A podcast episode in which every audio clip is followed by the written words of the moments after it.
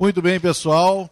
Vamos vamos dar início à palestra que vai fechar com chave de ouro o primeiro JFest, o evento de jornalismo integrado entre as unidades São Gabriel e Coração Eucarístico.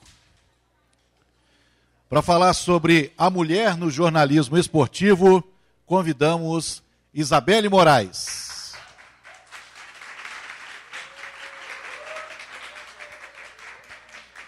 Isabelle Moraes foi a primeira mulher a narrar uma partida de futebol pelo Rádio de Minas Gerais em, 1900, em 2017. 2017 e a primeira a narrar um jogo de Copa do Mundo pela TV brasileira, pela Fox Sports, em 2018. Tenho o prazer de trazer a Isabelle Moraes, da Rádio Inconfidência. É, ela faz parte de um projeto muito ousado. 15 dias atrás, o José Augusto Toscano esteve aqui e falou para os alunos da disciplina de estágio supervisionado, né? E o Toscano, ele é um desses profissionais que abrem espaços, né, para novos talentos, para é, estagiários, e foi a partir de uma iniciativa corajosa do Toscano e ousada da Isabelle, ou ousada do Toscano e corajosa da Isabelle, né, que ela está aqui hoje, né, entre outras é, entre outras questões que ela vai trazer nessa palestra sobre a mulher no jornalismo esportivo, né? Essa área do jornalismo que desperta cada vez mais né, o interesse das mulheres e as mulheres estão se inserindo cada vez mais nesse setor. Isabelle, muito obrigado pela presença. A palavra é sua. Obrigada, obrigada Getúlio. Primeiramente, obrigada, né, assim, pelo convite da PUC. É, toda vez que eu tenho a oportunidade de conversar com com alunos de jornalismo, assim, assim, eu fico muito feliz, muito, porque eu sou aluna de jornalismo ainda, estou me formando agora, em julho, estou no oitavo período de jornalismo da UFMG, e assim, sou estagiária da Rádio Inconfidência, tem muita gente que não nem, nem pensa, mas eu sou estagiária da Rádio Inconfidência, né, no departamento de esportes, então, assim, eu acho que hoje a gente pode, eu vim aqui muito para a gente tentar pensar junto, né, discutir a, esse espaço da mulher no jornalismo esportivo, muito pelas minhas, pelas minhas vivências, pelas minhas percepções do meio, né, assim, por um pouco, por pouco tempo, mas ainda assim por experiências muito ricas. E eu quero, assim, bem basicamente, eu vou falar um pouco mais da minha trajetória assim, ao longo da nossa conversa, mas bem basicamente, porque eu quero tocar em outros temas primeiro, só para situar, assim, então eu sou estagiário do Departamento de Esportes da Inconfidência há dois anos, termino agora em junho uma passagem de dois anos por lá, porque é estágio, né, acaba, e a rádio é pública, não contrata, mas, assim, termino agora em junho uma passagem de dois anos, muito, muito rica, de uma experiência muito grande, que se resumiu muito na narração esportiva, né, de jogos de futebol por lá. Também tive a oportunidade de narrar a Copa do Mundo, né, como Getúlio disse, pela, pelos canais Fox Sports e outras vivências. Mas, assim, para a gente falar de jornalismo de mulher né, no jornalismo esportivo, acho que é muito caro para a gente tocar em outros assuntos. E toda vez que eu tenho a oportunidade de falar sobre a mulher no esporte, no jornalismo esportivo, eu acho que a gente, a gente sempre tem que pensar de uma maneira mais macro, assim, para pensar a mulher no esporte mesmo, porque todas nós mulheres no esporte, seja como atleta, como treinadora, árbitra, jornalista, né, nós passamos por situações muito parecidas, mas em formatos diferentes. Então a gente sempre acaba puxando. Por isso que eu eu trouxe uma discussão muito hoje para a gente pensar a mulher no esporte, a mulher no esporte no Brasil. O rapaz vai passar. Tá, você passando, pode passar. É, primeiro, eu trouxe essa frase da Serena, que eu adoro essa frase da Serena, ela é tenista, né, a maior tenista do mundo, a Serena Williams, e ela, e ela disse uma frase que é muito marcante para mim, eu acho que vai nortear bem o que a gente pode pensar aqui hoje. As pessoas me chamam de uma das melhores atletas femininas, mas elas, eles dizem que LeBron é um dos melhores atletas masculinos do mundo, e Tiger, e Federer, por que não? Eles certamente não são mulheres. Nós não podemos deixar isso passar despercebido. Devemos sempre ser julgadas por nossas conquistas, não pelo nosso gênero. E assim, e na, no trato com jornalistas esportivas, é, muitas vezes, muitas, muitas vezes mesmo, assim, a gente não é visto como profissional da comunicação a gente é vista, é, a gente é, muitas vezes, justificam que a gente não pode estar ali pelo fato de a gente ser mulher, assim, né? E são, e são lutas parecidas. Eu estou aqui trazendo o exemplo de uma super tenista para falar sobre essa nossa, essa nossa discussão. E aí tem alguns pontos que eu acho que são muito importantes para a gente pensar. E eu quero ainda parar na mulher dentro do jornalismo, mas como eu disse, para a gente pensar de uma, de uma situação mais macro, assim, que a gente vive uma cultura, a nossa cultura esportiva é muito masculinizada, assim, muito. Então, assim, as nossas referências são todos, as nossas grandes referências são todos homens, né? Ou, ou que então que a nossa cultura faz com que a gente enxergue como referência de atleta, de, de da comunicação esportiva. Então, a nossa cultura ela é muito masculinizada, assim. A, a mulher, ela não é preparada, ela não é colocada no esporte muito facilmente, assim. Não é natural. Pro menino, não, assim. Pro menino é muito natural o menino jogar bola, sabe? O menino. E até o contrário, né? O menino que não joga bola parece que tem algum problema, assim, né? E a menina que joga bola, aí sim parece que tem algum problema. A nossa cultura, ela é muito focada nisso. Quando, por exemplo, é, quando falam, e é uma, um clichê, assim, que muita gente comenta, ah, que a Marta é o Pelé de saia, sabe? Você tira a Marta completamente do lugar da Marta, assim. Para tomar o Pelé como uma referência, como um atleta de excelência, e a partir do Pelé, não estou desmerecendo o Pelé, né, claramente não, mas a partir do Pelé, você tira a identidade da própria Marta. Então, nossa cultura é muito puxada por, essa, por uma masculinização da nossa cultura esportiva. E essa inserção e incentivo da mulher ao esporte, é disso que eu, é disso que eu falei, assim, né? Para nós meninas, quanto crianças, né? Para as meninas, assim, nós meninas. Enquanto criança, assim, a gente não é inserida muito facilmente no esporte, né? Não é inserida, assim. O nosso tio, o nosso primo, eles, eles não chamam a gente para sentar na roda de conversa para debater brasileirão, assim. A gente não é incentivada pelo pai, pela mãe. Claro que tem uns, uns, né, uns exemplos, outros exemplos. Claro que tem os pontos fora da curva, é óbvio que tem. Mas isso, isso tem mudado cada vez mais por um apelo muito grande. Mas não é muito da nossa cultura que a menina ela seja incentivada desde muito cedo a gostar de futebol, como o menino é. Né? Não à toa, é, a, isso vem mudando, claro, mas é muito mais comum um pai levar naturalmente o filho para o estádio do que a filha. E isso por relatos, a gente conhece muitos relatos né, disso, isso por histórias.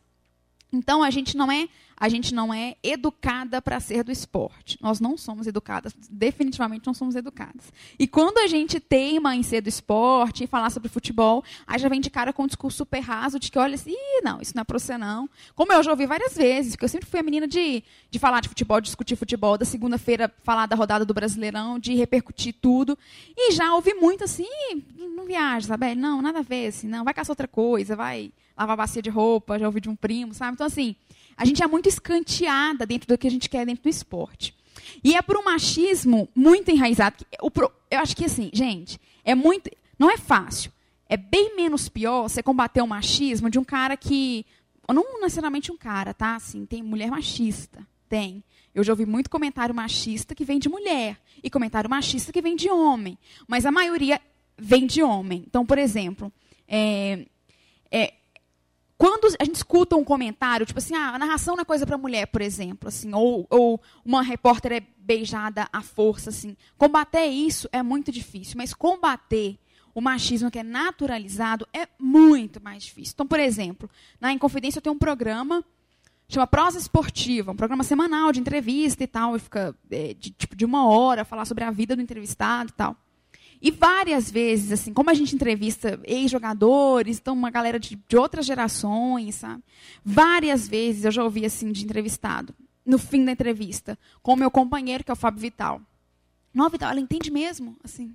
Eu fico me sentindo completamente, sei lá, desrespeitada. Imagina só, por que, que eu não saberia, né? Teve uma vez que, isso geralmente acontece no ar, depois, nos comentários, mas teve uma vez que um, um ex-zagueiro do Cruzeiro está no ar, e ele, Isabelle, mas eu estou assim, eu tô realmente, a palavra que ele usou, não lembro exatamente, mas tipo assim, crédulo, alguma coisa nesse sentido, com, com seu conhecimento de futebol. E eu falei assim, parece que, sei lá, que eu sou um bicho, sabe? Assim, por que se surpreender que eu falo de futebol? Porque isso, e aí não falando que ah, o cara é extremamente não, machista, não, mas ele reproduz preconceitos que são muito naturais. Então imagina só, uma pessoa se espantar porque uma mulher sabe de futebol, por que se espantar?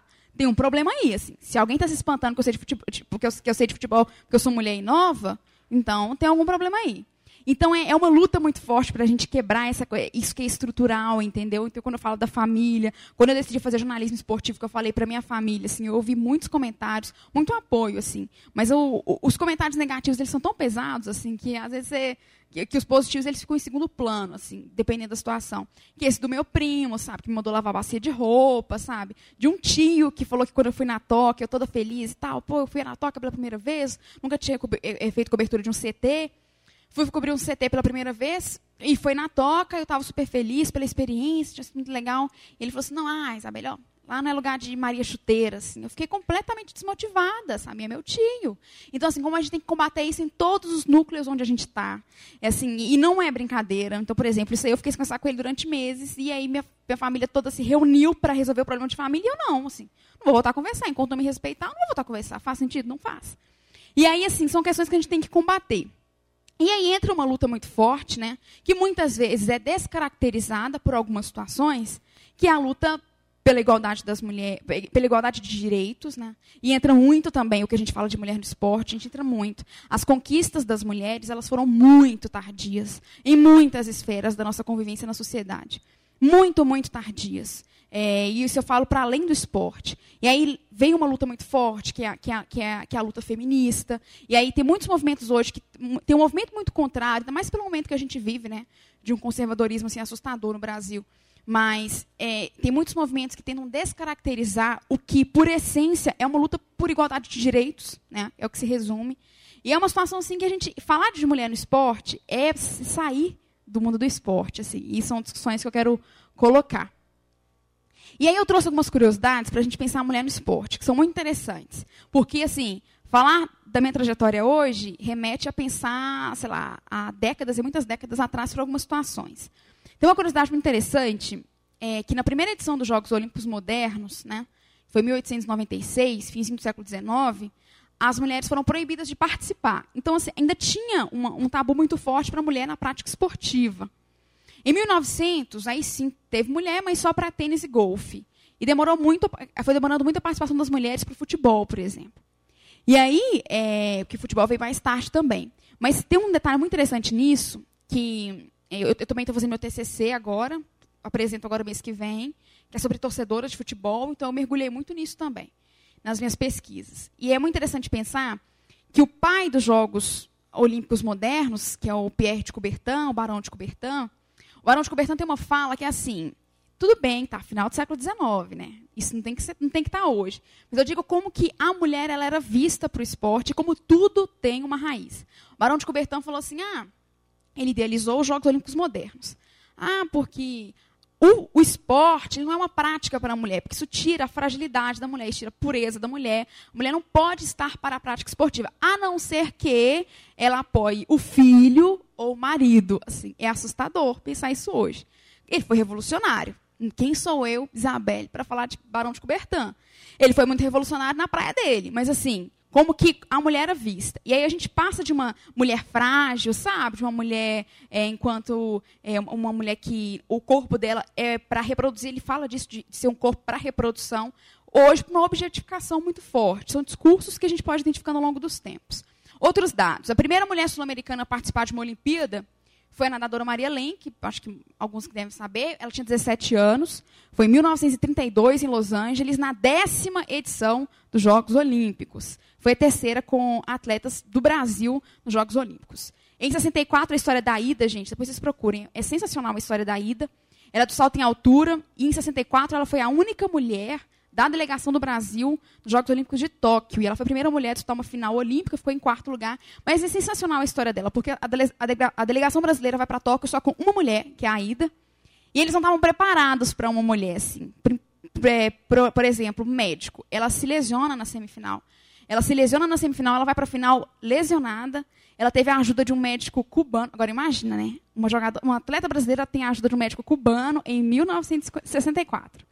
Quando a Ida voltou, ela era a comunista, assim, nos jornais do Brasil e tudo mais. Mas, enfim, situações, situações muito interessantes. Ela vai sozinha e ela não teve apoio nenhum. Então, se pensar como que o esporte, a mulher foi sendo vista dentro do esporte. Isso tem impacto hoje no que o jornalismo esportivo, por exemplo, porque é tudo a presença da mulher. E a história dela é muito legal, que ela fala assim, que quando ela foi, ela não teve apoio nenhum, não tinha ninguém da delegação. Ela chegou lá, ela não sabia para onde ela ia, porque homens eram separados ainda, né? Mas homens separados de mulheres. E ela fala assim, quando ela volta, porque ela foi a primeira mulher a disputar uma final olímpica, fiquei em quarto lugar, então assim, para ela foi muito expressivo que aí tem várias pessoas do comitê assim, sabe, brasileiro para receber ela no aeroporto, que ela simplesmente olha para todo mundo, vira e segue a vida dela e depois acabou deixando o salto em altura. Mas assim, para a gente pensar como que isso é muito sintomático. Outro detalhe, outro, e aí o esporte, né? A gente vai pensando no esporte no Brasil. O primeiro ouro olímpico de uma brasileira veio com duas, com a Sandra e com a Jaque, em Atlanta, no vôlei de praia. O primeiro olímpico de uma brasileira em prova individual só em 2008 com a Malrimage, que foi em Pequim, né? Aí, outro dado que muitos sabem, né? A Marta é a, é a, jogadora que mais vezes foi eleita melhor do mundo, seis vezes. Depois dela, entre homens e mulheres, Messi Cristiano Ronaldo, cada um com cinco. E aí aqui entra um ponto muito interessante para a gente pensar, e aí olhando mais para a prática. Não vou falar muito da prática do futebol feminino. vou citar, porque acho que o momento nosso é ótimo para citar, então a gente tem que aproveitar os momentos. Mas isso aqui é muito, muito interessante pensar, e assustador.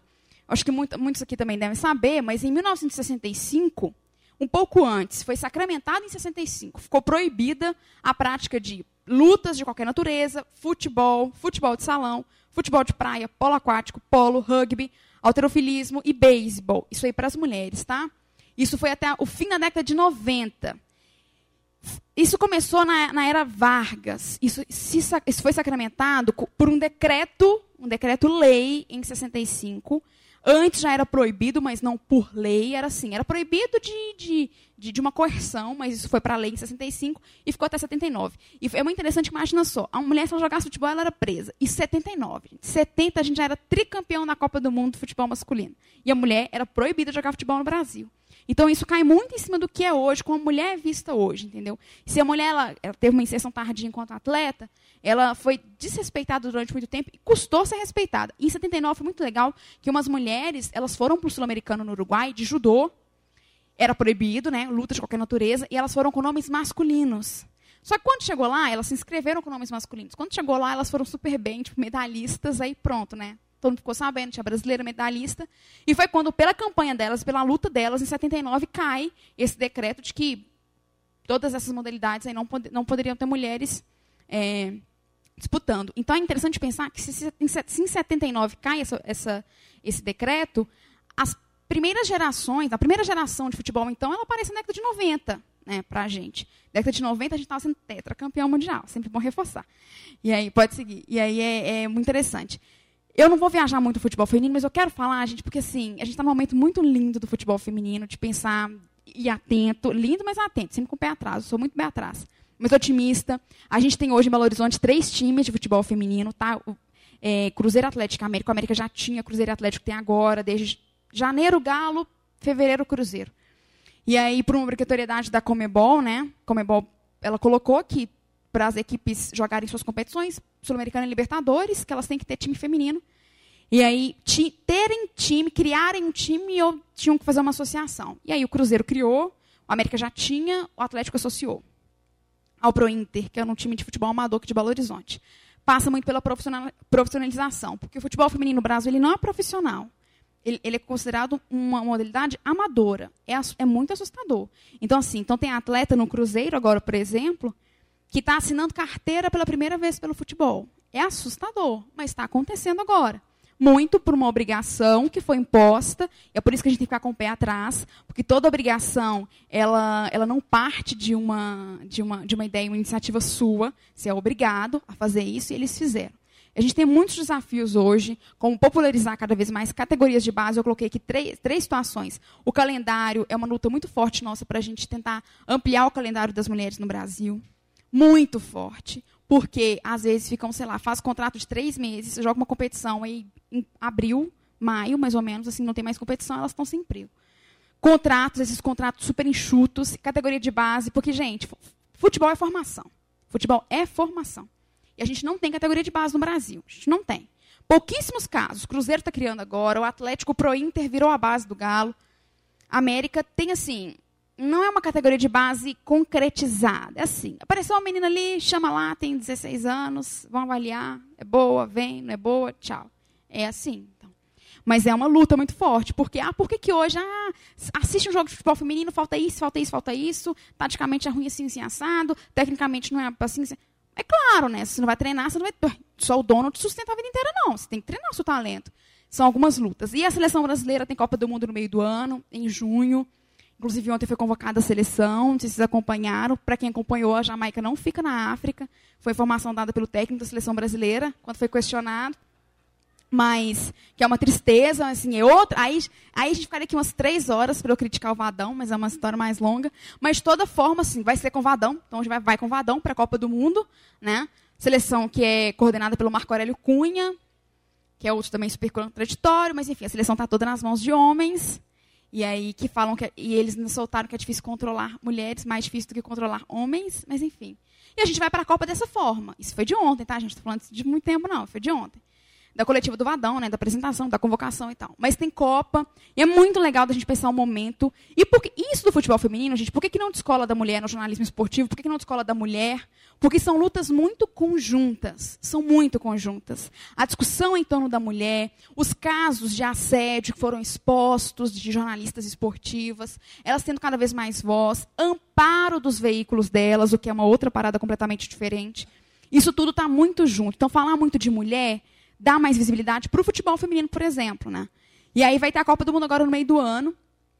A Globo vai transmitir. Então, assim, é, sabe quando você fica assim, meu Deus do céu, a seleção não vence a nove jogos, a Globo vai transmitir, assim, mas pelo menos que dê certo, sabe? Porque ganha muito mais visibilidade. É, vai transmitir a Copa toda, e assim, já é um ponto super positivo, né?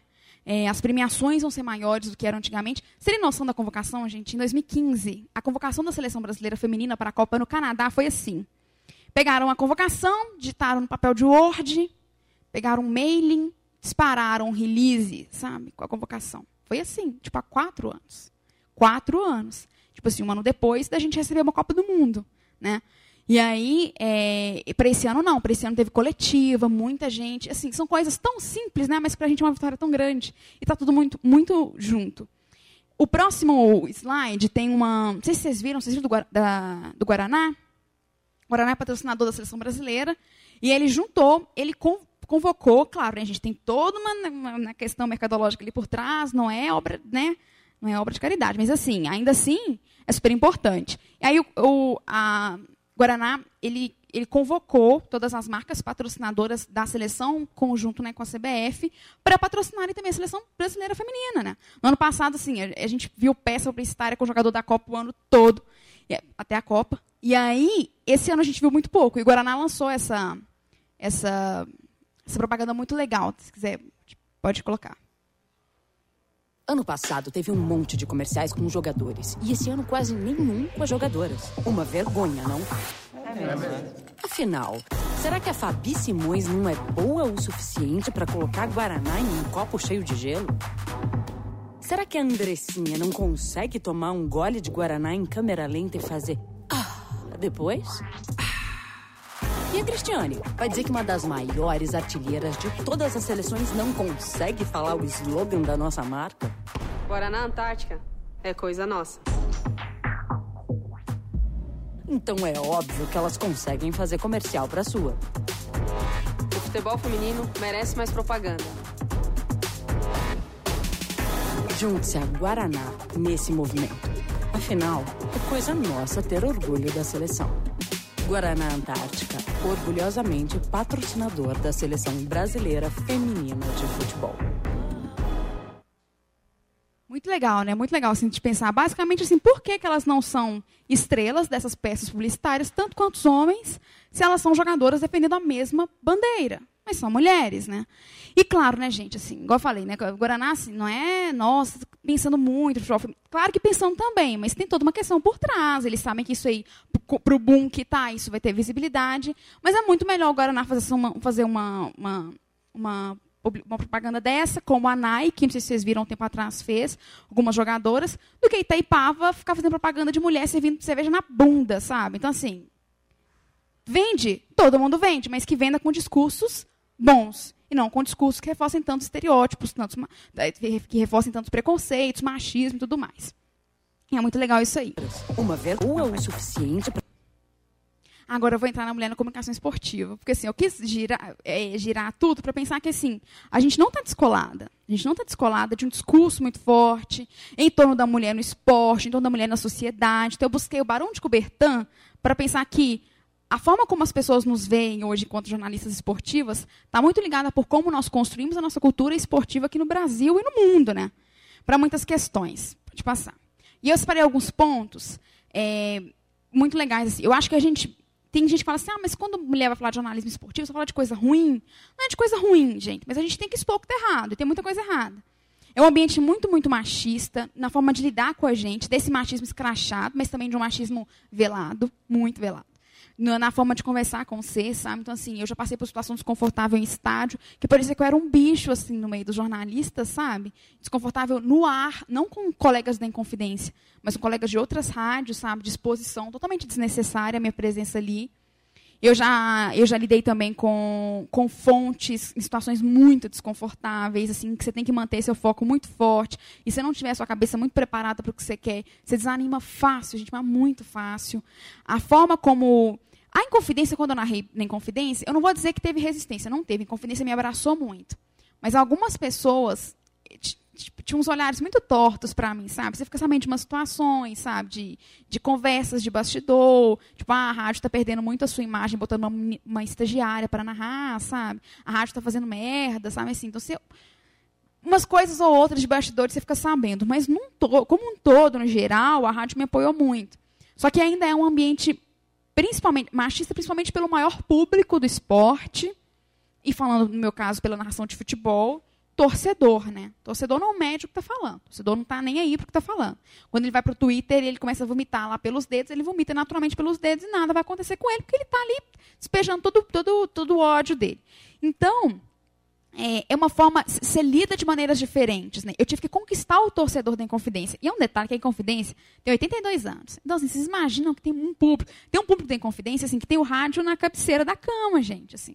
Tem um público mais jovem? Tem, mas o público da Inconfidência, a maioria é de gente mais velha. Então imagina para a cabeça de muita gente mais velha você colocar uma mulher para narrar, sendo que eles estão acostumados a homens narrando durante décadas. E a Inconfidência, é, tem grandes nomes do esporte que passaram pela Inconfidência, e ela foi já muito mais forte do que ela é hoje no esporte, em termos por, por investimento. Como, por exemplo, um super nome que passou pela, pelo, pela Rádio Confidência, era atleticano, super reconhecido também pelo, pelo Atlético, pela torcida do Galo, que é o Jair Anatólio Lima. Então, ele construiu essa primeira geração da Rádio Confidência do esporte. O Toscano hoje está no lugar dele, ele está construindo, está dando seguimento a essas gerações sequentes. Mas assim, então tem gente que falou assim: o quê? A rádio? Que teve Jair Anatólio Lima? Tem uma mulher na narração? Que teve Piquetito, que teve Vilibaldo Alves, que teve, sabe? E aí, e aí começa aquilo tudo, assim, como que a rádio vai fazer isso? Botar uma transmissão na mão de uma menina. Então, assim, eu tive que conquistar muitos ouvintes tem confidência. Eu acho que tem dado super certo, assim, eu adoro os meus ouvintes. Mas aí passa muito. E aí, quando a gente vai falar também da própria narração, da opinião, da repórter, da comentarista, que são espaços a ser conquistados ainda. Claro que a gente já tem muitas mulheres fazendo isso, mas a gente espera que muito mais. Tem uma deslegitimação muito forte da palavra da gente. Então, assim, às vezes a gente fala coisas super parecidas com colegas da gente, e o que os nossos colegas falaram tem mais peso que a gente, porque eles são homens, né? E assim, isso fica muito claro é, por exemplo, já teve situação de. É, eu, um, numa entrevista que eu estava fazendo em conjunto com outra pessoa, de ah, perguntar, ele falou assim. Aí eu perguntei para o entrevistado, aí a pessoa estava comigo e falou assim: não, ela não quer dizer isso. Que ela quer perguntar para você é isso. Eu assim, ah, então posso sair daqui então, uai, porque se, se, se vai começar a traduzir o que eu estou falando. minha pergunta ficou super entendível. Se, tivesse, se eu tivesse feito uma pergunta totalmente nada a ver, e aí eu viu que, o, que a pessoa não, não entendeu, ele poderia me ajudar a reformular minha pergunta, mas não. Ele não esperou o cara responder. Ele falou assim: não, ela não quer falar isso. Ela não quer perguntar isso. Eu falei assim, tô aqui para quê então? Né? Assim, jogo minha pauta no chão, a preparação toda para entrevista e já foi. Então, tem uma, uma, uma, um movimento muito forte, assim. Por exemplo, o que a gente está vivendo muito hoje com a Ana Thaís, né? A Ana Thaís Matos está no Sport TV, ela já era do Grupo Globo, mas com, a, com rádio. E a Ana Thaís, assim, Ela fala, eu acho ela muito, muito boa. Assim, eu gosto muito da Thaís, o trabalho dela. Não é porque é mulher, não, porque ela é profissional, ela é muito boa e o que ela fala é muito bom. Mas é, a quantidade de, de coisa que ela. Assim, eu já vi muitos vídeos, às vezes uns, uns videozinhos que colocam dela, das análises dela. E tem gente que comenta assim: ah, não, é mulher, ah, mulher. Sempre com a palavra mulher, sabe? Você já passa, deixa passar o comentário. E aí, deslegitimando o que ela está dizendo, porque ela é mulher. Assim, e por quê? Então tem um movimento muito, muito forte, ainda mais quando envolve opinião. Assim, que, gente, às vezes tem ouvinte assim, ouvinte ou pessoa que é torcedor, né? Não, pode narrar mas desde que seja, não seja o meu time, sabe? Não. Pode, por exemplo, já te, teve um, um cara que comentou, assim, acho que era do, era do São Paulo, um torcedor de São Paulo. Um desses vídeos de narração minha que saiu assim, ela não é muito legal, mas é porque ela está em Minas, tipo assim, sabe? Não, é, é legal a narração, legal, não, mas que não narre o meu São Paulo, sabe? Assim, então, é, tem muito disso, né? Dessas negociações. Muito, oportunidade, gente. Eu já quero casar oportunidade com o mercado de trabalho em Belo Horizonte, porque tem muitas meninas que querem trabalhar. Qual que é o espaço para as mulheres hoje no jornalismo esportivo de Belo Horizonte? Muito pequeno. Muito, muito pequeno.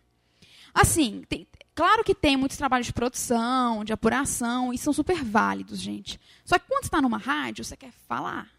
Claro que quando você é estagiário numa TV, você vai ter a paciência que você não vai aparecer tão cedo. Mas se você está lutando ali, seu sonho é a TV, você vai querer em algum momento aparecer. A não ser que você seja apaixonado pela produção e queira ficar de, de, de trabalho de produção. Mas também é né, seu, seu, seu, seu direito. Mas assim, eu vou citar um panorama de hoje. Então, hoje a gente tem com transmissão de futebol aqui em Belo Horizonte. A Itatiaia, a 98, a Super, a Inconfidência e a Rádio Extra, que começou agora, né? Retomou agora os trabalhos dela não é, tem, também tipo a Rádio Ita, sabe, umas rádios de região metropolitana de interior que vêm para cá, mas firmadas assim Belo Horizonte é essas. Você conta nos dedos, gente, as mulheres que estão no ar com transmissão, sabe? Conta nos dedos. A Itatiaia, por exemplo, né, tem a Úrsula, que é a diretora de esporte, é um cargo importantíssimo de se chegar, muito alto, ela está acima de todo mundo do esporte, ela coordena o esporte, mas não tem nenhuma mulher nas transmissões. Nenhuma, nenhuma repórter, nem plantonista, nem nada. Na Super tem a Lohana, Lohana Lima, que foi estagiária da Inconfidência, inclusive. Lohana está lá, fazendo um trabalho muito incrível. Ela já era da, da super, da, do, do, Super, do jornal Superantes, e está lá. Rádio 98, no ar, ninguém. Que vá para o ar, ninguém. Fixo, não. A Rádio Extra está com uma comentarista agora. Eles começaram o trabalho deles agora. E nem Confidência, três mulheres, que são as três estagiárias. E por que estagiárias? Porque a Rádio Confidência, para quem não sabe, ela é pública, né? Do Estado. Inclusive, o Estado está querendo acabar com a Rádio Confidência. De 82 anos. Mas aí, ela é pública. Então, assim, então a mobilidade dos cargos é muito pequena. Assim, você não contrata. Como é que você vai contratar? Você não consegue contratar. Então, para o esporte, tem três cargos de estágio. E o Toscano, que é meu chefe, o Tosca tem a mobilidade no esporte. Então, hoje somos três. Eu, que narro, faço reportagem de campo, comento, faço plantão de transmissão, produzo e apresento programa e faço de tudo. A Thaís Santos, que é produtora e apresentadora do programa Primeiras Esportivas, que é super tradicional da manhã, ela é estagiária, ela produz e apresenta o programa, é todo dela. E ela também faz comentários e reportagens de jogos. E a Eduarda Gonçalves, que está agora no lugar da Karina, que estava com a gente antes, a Karina Amélia. E aí Karina saiu a Eduardo está no lugar dela. Eduardo é setorista do América, cobre o dia a dia do América e também tá, comenta jogos e faz reportagens e tudo mais. Então, o espaço é muito grande dentro da Inconfidência. O rádio é uma grande escola. A Inconfidência, então, é uma mãe, gente. Não uma mãe de deixar você fazer o que você quiser, não. É uma mãe de acolher, de falar assim, ó, vou te dar essa oportunidade. E não é de qualquer jeito, não, sabe? O Toscano, ele é um super pai, mas ele cobra. Ele cobra muito, assim. Ele cobra que você... Ele, ele tá te dando oportunidade, mas ele quer que você, que você dê retorno no ar. Então, imagina só, tem transmissão que, por exemplo, que eu narro, a Duda faz reportagem, a Thaís comenta, e tem um plantonista, e aí a transmissão fecha em nós quatro, tem três mulheres, três estagiários. Tem confidência é um ponto muito fora da curva. Mas o mercado de Belo Horizonte, para essas mulheres no ar, em rádio, ele ainda é muito curto, muito, muito curto. Mas aí é com o interesse das pessoas, né? A gente tem que correr atrás e bater na porta para a gente conseguir isso tudo. É, o movimento Deixar Trabalhar, vocês conhecem, né? Se vocês não conhecem, é um movimento que nasceu depois que a repórter Bruna, Bruna Dealtri, do Esporte Interativo, ela foi beijada, foi, ela, tentaram beijar a repórter ao vivo. E aí nasceu Deixar Trabalhar, que é uma junção de mulheres e que cada vez mais se juntam mais mulheres para levantar a bandeira mesmo de que a mulher tem que estar tá ali para trabalhar e simplesmente isso. Me deixa trabalhar, sabe? Não, não me incomoda, não passa a mão, entendeu? Não vem com palavra boba, eu quero trabalhar. Assim como os homens estão lá para trabalhar. Se o homem vai para o estádio para trabalhar, a mulher vai igualmente para trabalhar. E nasceu esse movimento que é super, que é super interessante. Vocês viram essa chamada da Globo do Fala Muito? Acho que pode colocar. É muito interessante que a o Fala Muito fez no dia, no dia, no dia da mulher, em março, é, que foi uma leitura, foi uma leitura de, de, de, comentários, acho que vocês devem ter visto, que eles colocaram é, jornalistas da, da, do Sport TV de frente para jornalistas homens para jornal, de frente para jornalistas mulheres. E aí eles leram os comentários de é, telespectadores do Sport TV.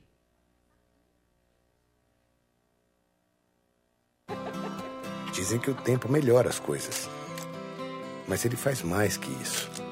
Hoje 8 de março é Dia Internacional da Mulher. Temos alguns conteúdos especiais, não fala muito. E o primeiro deles é uma leitura de comentários um pouco diferente das que a gente já fez aqui antes.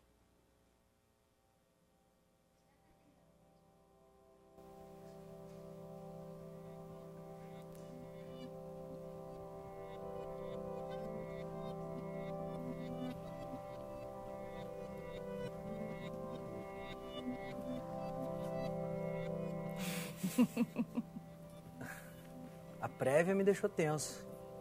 Tinha que ser a gente, né? eu vou deixar para ler na hora mesmo, não vou olhar agora, porque surpreendente é melhor. Agora eu fiquei um pouco tensa também. Vou lá, hein? Tá bom, vai. Deus nos ajude. Jogo de futebol é coisa de homem, desde sempre. Foram vocês, mulheres, que quiseram invadir um espaço exclusivo para os homens. Agora, se está sendo inoportuno para vocês, pede para sair. Futebol é machista, sim. É coisa de homem e sempre será. Burro. Dá mais vontade de cobrir futebol quando eu leio uma mensagem dessa. De ser 30 vezes melhor do que qualquer homem, só por isso. Eu acho que não existe coisa para homem, coisa para mulher. Se a presença das mulheres te incomoda tanto, muda de esporte. Alguém sabe quem que tá pegando essa mulher pela... Está aí. Nesse programa? Porque é muito burra. Menino, meu marido me pega toda noite, graças a Deus. E seu marido não é da Globo, né? Não. Eu não posso falar quem tá me pegando, mesmo porque não é do canal. Por que, que ninguém pensa isso de um homem? Mérito para estar tá aqui, para quê, né? Ele tem inveja de ver uma mulher melhor que ele. Pena que não é sua, né, fofinho? É uma mulher sentada numa bancada falando mal do meu time? Como assim? Existem pessoas que acompanham o seu trabalho, existem pessoas que admiram o seu trabalho. Eu não quero admiração pelo meu trabalho, eu quero o mínimo de respeito. Eu vou ler, hein, cara. Tá bom. Eu vou ler. Manda bala. Adoro ver o programa sem essa vagabunda apresentando. Essa vadia.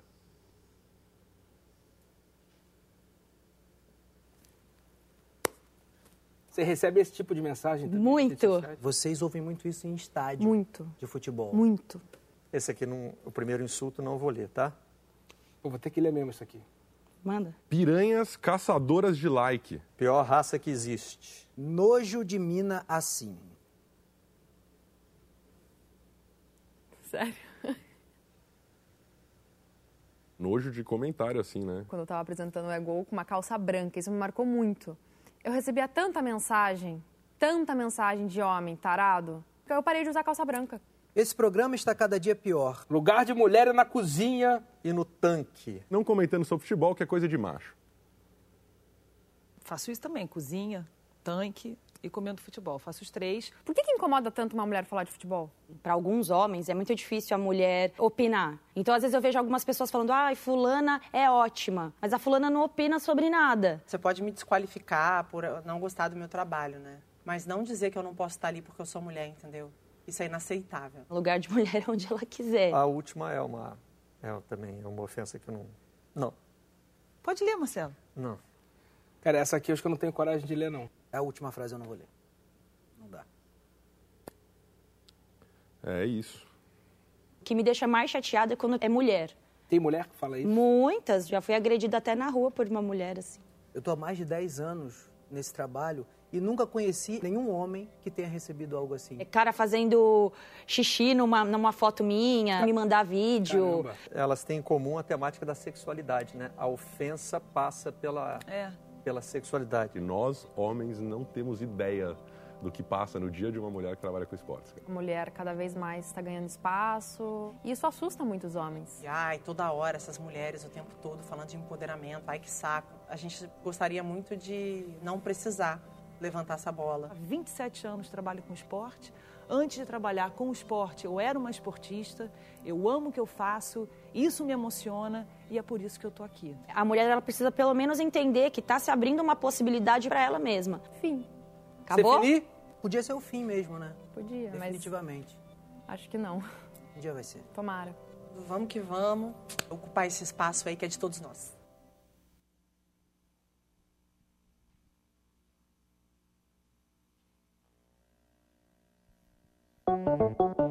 Para você que quer dirigir carrinho de bebê. Carros para família.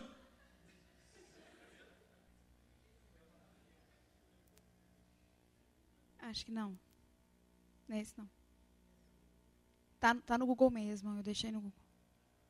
Não, tá no Google. Mas pode voltar pro Google, porque tem link lá que não vai abrir com arquivo.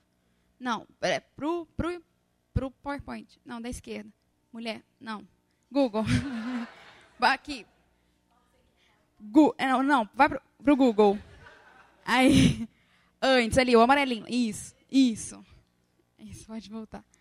Mas então, é assustador, né, gente? Pensar. Eu lembro, eu lembro que marcou muito o negócio, que na época que eu narrei pela rádio ainda, em 2017, teve muito comentário. E aí minha mãe viu tipo, um comentário que me chamava de puta. Perdão pela palavra, tá, gente? Mas de puta. Imagina só, eu estava com 20 anos, tinha narrado, era estagiária em confidência. Então, assim, o que dá na cabeça da pessoa para falar uma coisa dessa? Porque eu estou narrando um jogo, né? Então, incomoda mesmo, gente. Incomoda muito. Se tem muito homem aqui que acha, tipo, na boa, que, que não, é legal demais mulher no jornalismo esportivo. Até porque eu não falo que ah, é legal demais homem no jornalismo esportivo. Mas ok, sabe? Mas, assim, é, a, tem realmente muita gente que se incomoda mesmo com a presença, né? Aí eu falar um pouco da narração, que é muito por onde eu passei durante esse tempo todo na Inconfidência, que foi. Eu comecei. A minha primeira narração foi em novembro de 2017, América e ABC.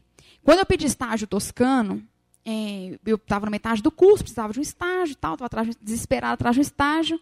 Aí procurei o toscano pelo Facebook.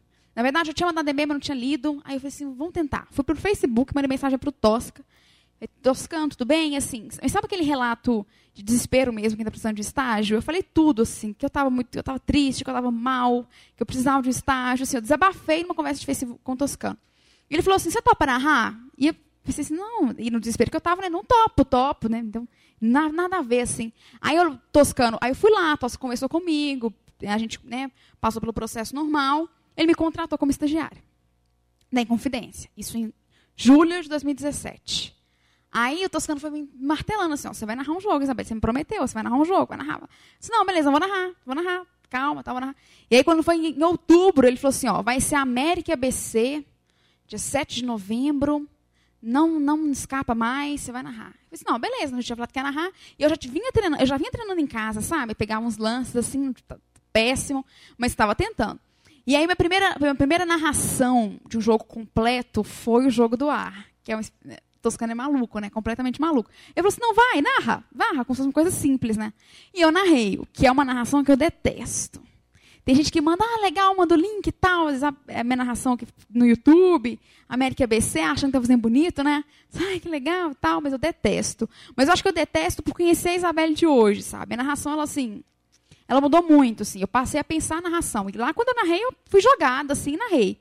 E aí, quando fui, eu fui a primeira mulher do Estado a, a narrar, nunca tinha narrado, então foi um pioneirismo super legal.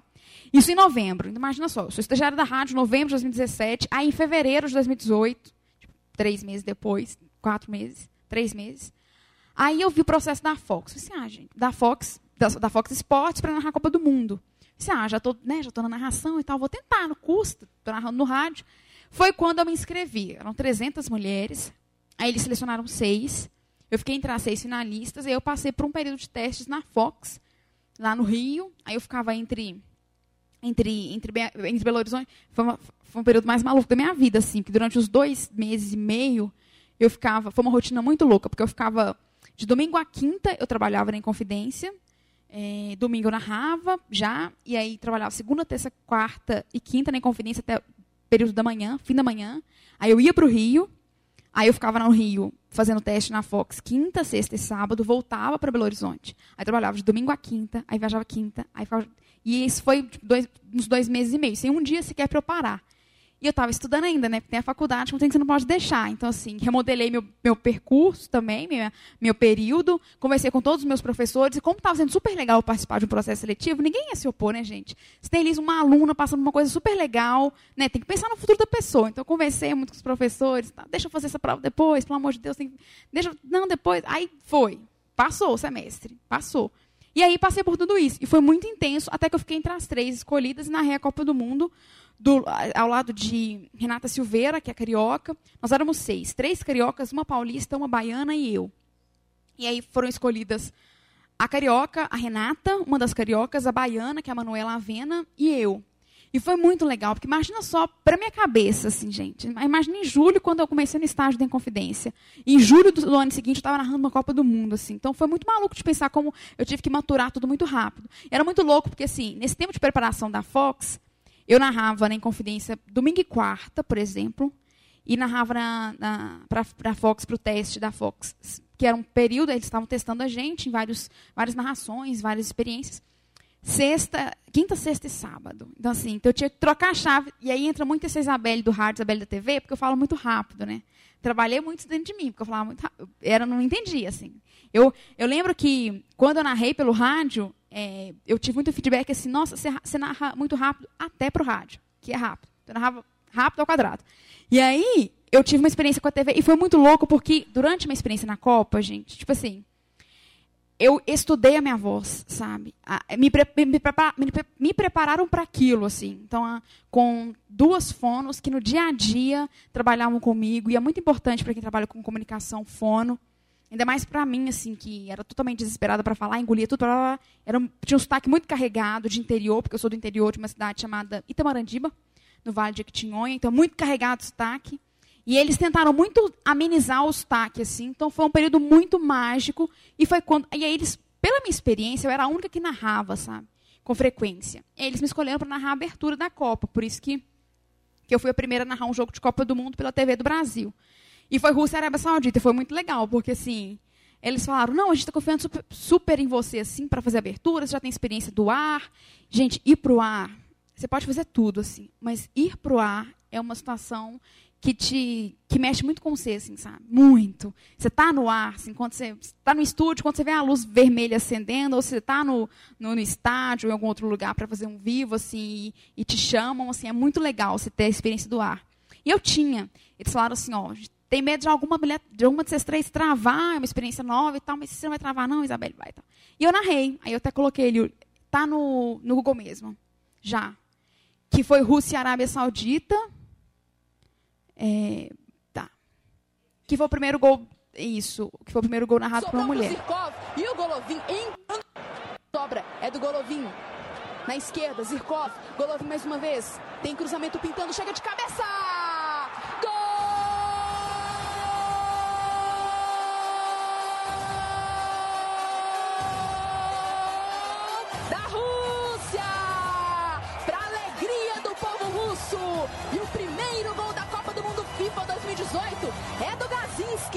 Balançando a rede da Arábia Saudita. Olha aí na cobrança do escanteio, na tentativa, foi brigando por ali Golovin. E olha como ainda é muito rápido. E o Golovin TV não é tão rápido assim.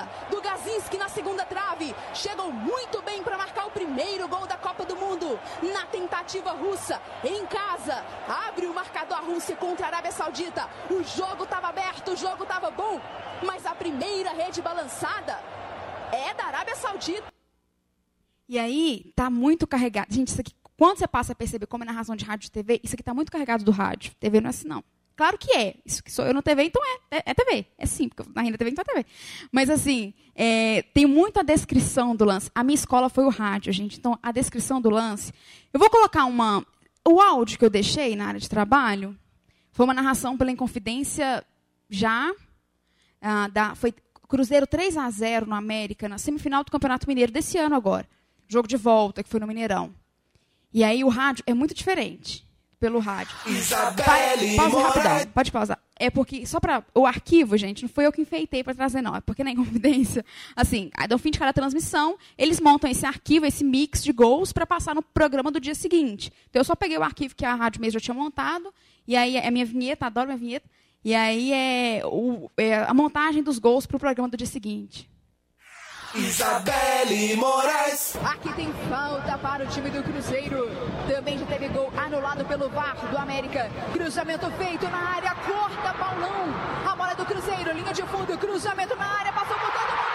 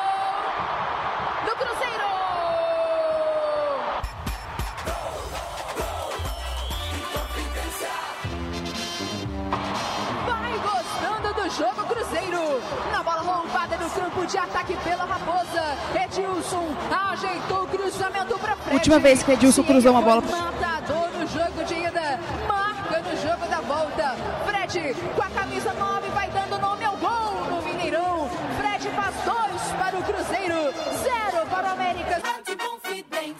É o Cruzeiro com boa bola para Rafinha pelo lado esquerdo. Vem o Cruzeiro, passe mais à frente. Sai Fernando Léo, sai meio estranho. A bola sobra com o Cruzeiro. Lá direito, tá tentando passar. Cruzamento rasteiro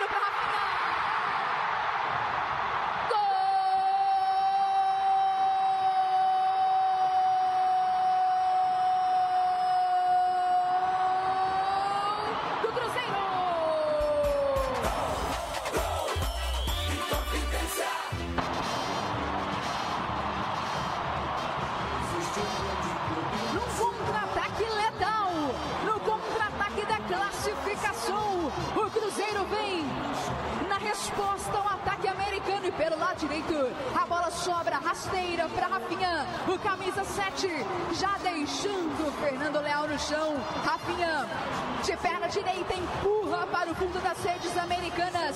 Rafinha, Rafinha vai dando Mas é diferente, né? Tem muita gente que fala assim, não, é muito diferente. Lógico que é diferente, né, gente? A gente é muito criado, a gente é educado para ouvir homem narrando, assim. O nosso ouvido é muito natural. Então, os homens, cada um tem sua característica, mas são todos no mesmo tom. É o tom da narração de- masculina, né? E aí, é, quando eu já recebi muita mensagem assim, olha, é muito diferente do que eu estou acostumado, mas é novo, né? E a gente tem que deixar, deixar isso se popularizar, se é possível, né? E claro, eu estou falando, tipo assim, para quem, quem já ouviu a trágica, importante, porém trágica, narração de América ABC, percebe que, tipo assim, que eu passei a entender a narração de uma forma muito diferente. Hoje, em relação a novembro, sabe? Uma evolução muito forte. E daqui a dois anos também vai ser uma outra narração. E daqui a quatro anos, e seis, e assim sucessivamente. Então, é entender a narração. Mas se o Toscano, quando ele recebe aquela, aquele tanto de mensagem, quando ele recebe. A gente tem rádios parceiros no interior. A gente teve rádio parceira que cortou a parceria. Isso me doeu muito, assim. Que cortou a parceria com a rádio. Para retransmitir, né, no interior. E aí, se o Toscano ele desanima ali, fala assim: não, não deu certo, tá, obrigada, mas deixa para a próxima, assim. Eu não teria chegado nisso, não teria conhecido a Fox, sabe? Eu não teria. E eu também não, não seria quem eu vou ser daqui a, a um tempo, sabe? Então é persistência, gente. É persistência. Porque, assim, ninguém sabe. Alguém que tem a primeira narração do Alberto Rodrigues? Não tem.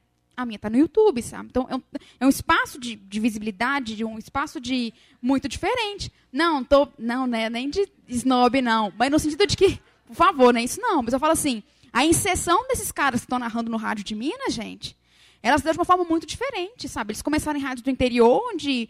Ou, ou não, mas assim, a maioria sim, rádio interior e rádio menor, que tinha um público ali ouvindo, e eles passaram por um processo de maturação muito forte da narração. Mas a minha narração, quando ela foi é, o assunto América BC foi um dos mais comentados no Twitter de Belo Horizonte no dia. Sabe? Então eu falo assim, são momentos muito diferentes de exposição, entendeu? Então a reação, claro que seria muito forte. Mas é uma questão de paciência e de entender. Não vou estender muito, não. É, duas, é, duas aspas que eu trouxe que são muito interessantes para pensar.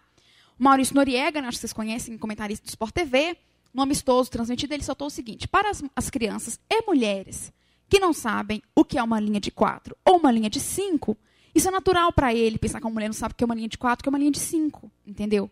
É natural para ele pensar. Quer dizer que ele é super machista? Não, não, não quer dizer que ele é um super machista, mas ele reproduziu um comentário muito machista. Entendeu? Muito. E quando ele fala assim, quando ele fala para as crianças que não entendem que é uma linha de quatro, entendeu? Vamos que estudar a tática, a recomposição do time? Ok, entendeu? Mas para uma mulher, por que, que uma mulher não saberia? E esse aqui é um, um zagueiro muito conhecido da Itália, Fulvio. Ele disse o seguinte, numa TV italiana. É, quando ouço uma mulher falar de tática, até, até mesmo as esposas de jogadores me revira estômago. Se você falar sobre a partida, o que aconteceu, tudo bem. Ele está deixando. Ó, oh, deixou, pode falar. Mas não pode falar de tática, porque uma mulher não entende como um homem. Isso mata, gente, sabe? Uma mulher não narra como um homem. É claro que eu não vou narrar como homem. Eu não sou um homem. Então eu não vou narrar como homem. Eu vou narrar como eu, quero narrar. E pela minha identidade, entendeu? Uma mulher não vai comentar como homem, assim como um homem não vai comentar como uma mulher. Cada um tem sua E não quer dizer que todas as mulheres comentam de um jeito. Entendeu? Gosto muito da Ana Thaís, ela é muito boa, mas eu posso discordar dela. Não vou discordar porque ela é mulher, ou não vou discordar de um homem porque ele é homem. Se eu discordar dela por alguma coisa que ela disse que ela é um profissional falando de futebol, ponto. Entendeu? Se não gostar da minha narração, precisa, precisa gostar. Todo mundo tem que gostar, não. Mas respeitar que esse é um espaço que eu já conquistei, que eu vou seguir conquistando, assim.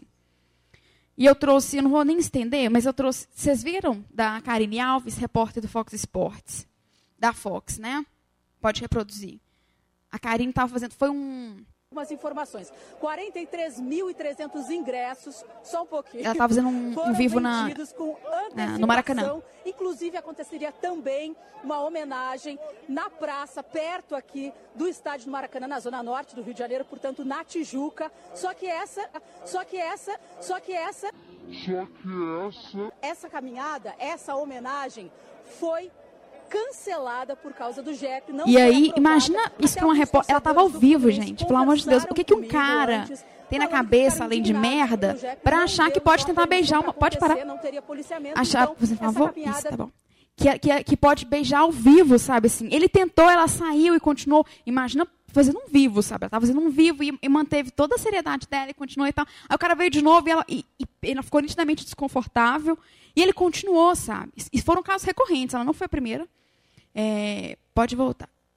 Pode para o próximo de uma vez. Ela não foi a primeira. Aconteceu com a Júlia na Copa, com a Bruna, que foi a própria que, que falou, com uma repórter no Sul recentemente. Então, assim, são situações que são recorrentes, né? Só que agora a gente tá, as pessoas estão falando, tem visibilidade, né? É diferente.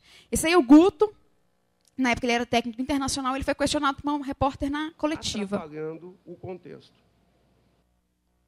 Não, pode. Está no comecinho. A Kelly Costa. Guto, é, você falou em concretizar chances a gol, chegou aqui na coletiva nos mostrando os números das finalizações de hoje.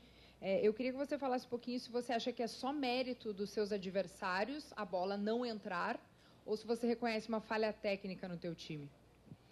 Uh, desculpe, eu não vou fazer essa pergunta para você porque você é mulher e de repente não jogou mas a situação, de repente, de ter praticado um esporte... Não precisa nem dar moral para ele depois sobre o que é, ele vai é, falar, a análise dele, porque ele estava mal na época, mas pode parar já. Mas o que, que por que, que ele imaginou... Que, não, eu não vou fazer essa pergunta para você, então assim, você está aqui na coletiva, eu vou perguntar para os seus outros colegas que entendem de futebol e que vão entender a minha pergunta. Você não vai entender a minha pergunta. Então, eu não vou te perguntar, porque você é mulher e de repente você não jogou. E se ela tivesse jogado? E se não tivesse jogado? Entendeu? E se não tivesse jogado? Não interessa. E por que, que ele deduziu que ela não teria jogado porque ela é mulher? Ele colocou essa condição antes. Né? E foi um caso que repercutiu muito na época, ele pediu desculpas e tudo mais, o que não apaga o fato dele ter sido um babaca. Mas, assim, de como foi complicado, imagina para a repórter ali, sabe? A presença dela foi totalmente invisibilizada. Totalmente. Porque ele fala assim: eu não vou te fazer essa pergunta. E aí ele não negociou a conversa com ela.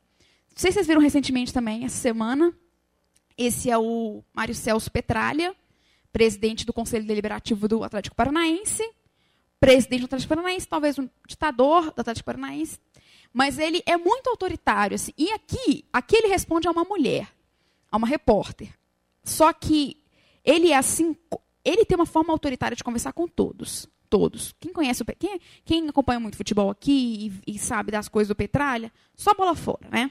Só bola fora. E aí ele fala muito, e ele é muito autoritário com todo mundo. Quem trabalha na cobertura esportiva do Paraná relata dificuldades enormes, assim, gente é barrada na porta do CT, eh, na porta do CT porque ele barra o veículo e tudo mais. Só que tem uns elementos muito importantes de pensar de co como ele cresceu para cima dessa repórter, que ele não cresceria para cima de um homem, na forma como ele conduz a resposta. Vamos ouvir. Isso foi essa semana. Boa tarde, presidente. Luana, da Gazeta do Povo. Aproveitando que o senhor está aqui, a gente queria saber sobre o balanço que foi divulgado recentemente. Deixa eu só, é, pausa é, rapidão, só contextualizar. Essa coletiva Dois atletas do Atlético Paranaense, eles tiveram testado, eh, foram, eh, foi testado doping deles na Libertadores. E ele abriu o coletivo dizendo: Eu só vou responder sobre o doping. E ela veio com uma pergunta sobre a Arena da Baixada. Ele pode simplesmente falar assim: Eu não quero responder, mas ele optou por outra forma. Da Arena, a gente viu que está é, no valor maior de 400 mil. Queria saber se isso preocupa 400 milhões. É, Minha filha, o que me preocupa hoje é a situação do doping. Isso sim não tem preço. A dívida do estádio é nada perto dessa dívida nossa. Então, por favor, respeite a nossa posição. Vamos falar sobre antidoping. É para isso que a senhora foi convocada, ô senhorita. Tá ok, eu queria só aproveitar. Ah. Tem alguma pergunta sobre o doping? Estou aberto. Então, eu queria saber, na verdade, referente ao Bruno Guimarães mesmo. É, ele acabou ficando né, de, de fora do, do, jogo contra o Boca, era referente mesmo... Só poderia partir da Gazeta do Povo Bruno Guimarães teve Já não lhe disse que foi ilações, conclusões errôneas, que acharam isso, acharam aquilo? Acabei de afirmar que o senhor Bruno Guimarães não estava envolvido e a senhora volta com a pergunta? O que, que se pretende? Mais uma vez, ajudar a prejudicar a imagem de atletas que não estão envolvidos. Por favor, eu estou pedindo que ajudem a melhorar, a minorar a imagem dos atletas envolvidos. E a senhorita vem, ou senhora, não sei, vem a prejudicar eh, atletas que não estão envolvidos. Olha, se continuar nesse caminho, a próxima, a próxima entrevista coletiva, a Gazeta do Povo estará proibida de entrar. Tudo bem, presidente. Tá bom? Por favor, cale-se então. Tudo bem, obrigado. Não, não tem que agradecer, porque isso não merece agradecimento. Isso merece desculpas da sua parte. Presidente, Luiz Ferraz da Tribuna do Paraná é muito forte. Ele, como eu disse, ele é sem educação com todos os jornalistas, a não ser quem seja muito chegado dele, mas é uma outra parada. Mas aí, é, a forma como ele fala, ele mandou ela calar a boca na coletiva. Gente, sinceramente, assim, sou bem sincera, a frieza dos repórteres, dos colegas de imprensa dela, para continuarem, porque o cara ali continua perguntando como se nada tivesse acontecendo, como se ele tivesse chamado a repórter de minha filha, cale-se. Tipo assim, eu não sei, eu, acho que meu sangue teria fervido muito. O sangue da gente ferve vendo isso, sabe? Mas na hora, ninguém teve, sei lá, a capacidade de se levantar, porque tinha repórteres colegas nossas, tinha uma, a, tinha uma repórter colega nossa do Deixa ela trabalhar, até falou que estava lá, e depois ela foi conversar com a Laura, ela e mais um, dois, a coletiva estava lotada. Do, dois jornalistas foram conversar com a Laura que foi o jornalista que recebeu esse tanto de patada do, do Petralho. Mas, assim, gente, isso de mandar a jornalista calar, além de ter sido. Ele cresceu tanto para cima dela, além de ter sido um desrespeito muito forte com ela, foi um desrespeito com a profissão, gente. Isso, ninguém manda uma repórter calar a boca numa coletiva, não. Primeiro, coletivo de imprensa não é assessoria de imprensa, assim, você está lhe perguntando o que você quer. E assim como o entrevistado tem direito todo de não de responder ou não. E ninguém se levantou. A coletiva ela rolou como se nada tivesse acontecido, entendeu? Se, se eles tivessem um mínimo de empatia, tinha todo mundo parado, a coletiva levantado e saído. Mas ninguém teve a força, não teve a vontade, não teve a, a coragem de levantar e parar uma coletiva dessa. Ele respeitou todo mundo. Mas ele é um babaca, assim. E a, e, e a gente tem que, tem que mostrar isso mesmo. reproduzir quantidade de vezes para mostrar que isso está muito errado. E a gente corrige em cima, mostrando o que está errado. Estou caminhando para o fim. Mas eu deixei. É, parece que ser jornalista esportivo é péssimo, né, gente? Mas não é. É maravilhoso, assim. Trabalhar com futebol é muito bom. É muito recompensador em termos de, de prazer pela profissão, sabe? Então, assim, como estagiária da Inconfidência, a minha rotina é muito louca, assim. Ela não é segunda a sexta, de, de 1 a 7. ela pega fim de semana, ela pega feriado. Então, assim, amanhã eu vou cobrir futebol feminino à tarde do América, domingo eu vou narrar o América. Então, assim, sábado e domingo, e você não tem feriado nada. Mas, assim, é uma rotina que você passa a gostar muito. E é muito, muito bom. E por ser muito, muito bom, e por a gente não querer tirar o pé de forma alguma, é que a gente luta tanto por esse espaço que é nosso, sabe? E aí eu só, para terminar, pode passar. São só algumas, gente. Algumas, tá? A Ana Thaís Matos, mas algumas mesmo, assim. Tem muitas aqui que eu não coloquei. Mas alguns exemplos, a Ana Thaís Matos, que é essa comentarista do Sport TV. A própria Karine, que é repórter e apresentadora da Fox Sports, que é brilhante. A Lohana, que eu citei, da Rádio Super. Lohana é maravilhosa. A Lívia Laranjeira, lá da, do Sport TV também. A Renata Silveira. Renata foi contratada pela Fox depois da Copa. Ela seguiu por lá. A Luciana Mariano está narrando na ESPN. A gente tem a, a Elaine Trevisan, que está narrando na Rede Vida jogos de Campeonato Paulista. Então, a gente tem essas iniciativas que continuaram. São muitas as mulheres. E o discurso de todas elas juntas assim é por respeito. É por isso que a gente pede, é por isso que a gente conta a nossa história, para que a gente possa plantar assim, muitas sementes do, do respeito pela nossa profissão. Até porque se futebol não fosse para mulher, eu não estava aqui. Né? Obrigada.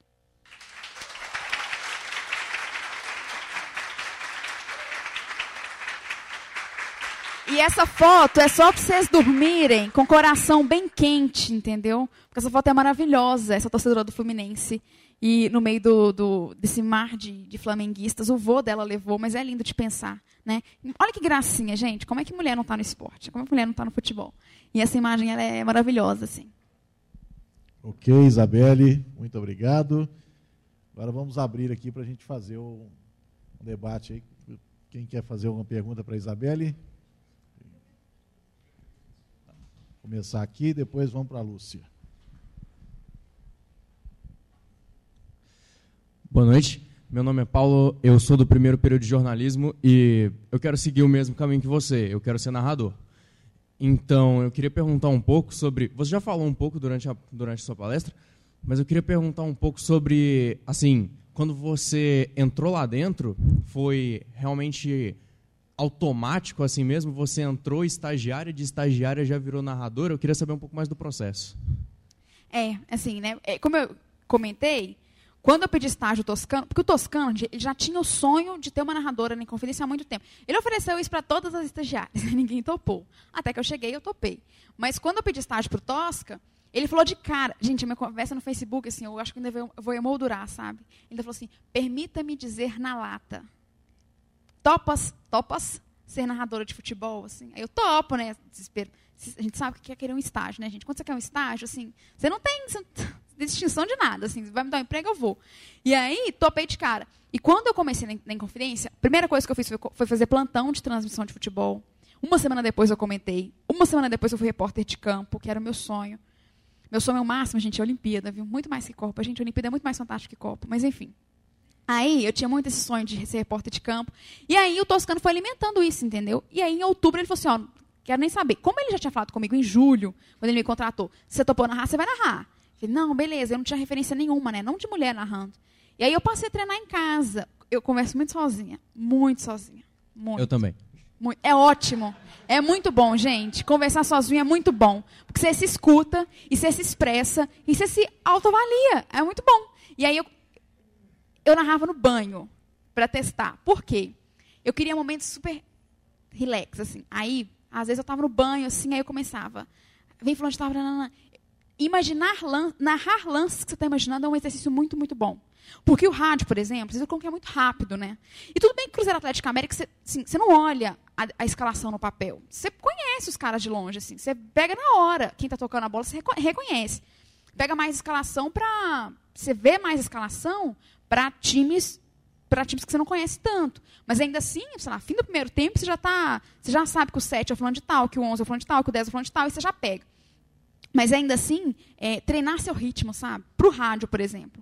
Então eu ficava imaginando o lance, narrando o lance que eu estava imaginando, papapá, e conversando muito sozinha. E isso é muito, muito bom. Fono é importante, é muito importante. E tem os detalhes da narração de rádio, né, que eu passei a aprender, eu ainda estou aprendendo, né? Que tem um lance da emoção que é muito forte, sabe?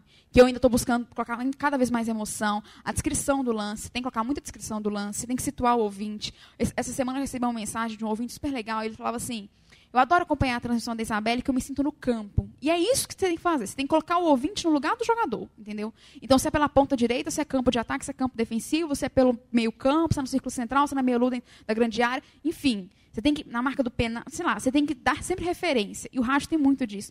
Eu gostei muito da minha narração de TV, gente, mas a narração de rádio. E você pega muito rápido, cara. Você vai, você está narrando ali, é muito rápido. Você está vendo o jogo e você está falando ao mesmo tempo que você está vendo. Vem falando de tal, papapá, tem hora que eu estou assim, mexendo no telefone, lendo, é, separando já as mensagens do ouvinte para eu ler. E estou lá, vejo que, Robinho toca a bola. Robinho toca no meio para Thiago Neves, na esquerda, falando de tal. De tão natural que fica. É muito bom, muito, muito bom.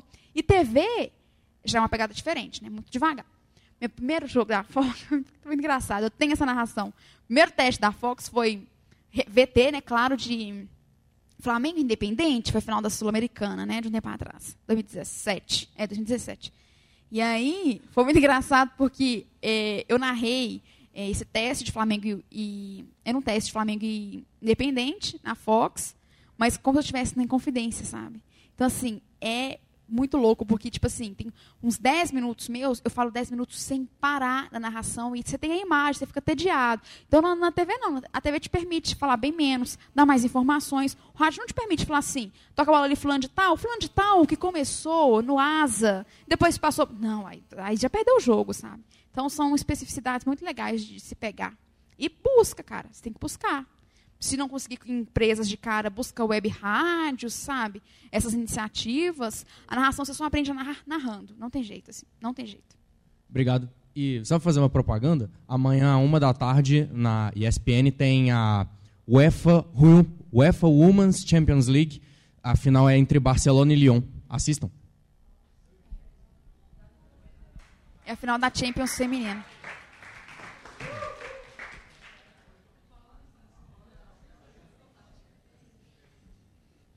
Lúcia.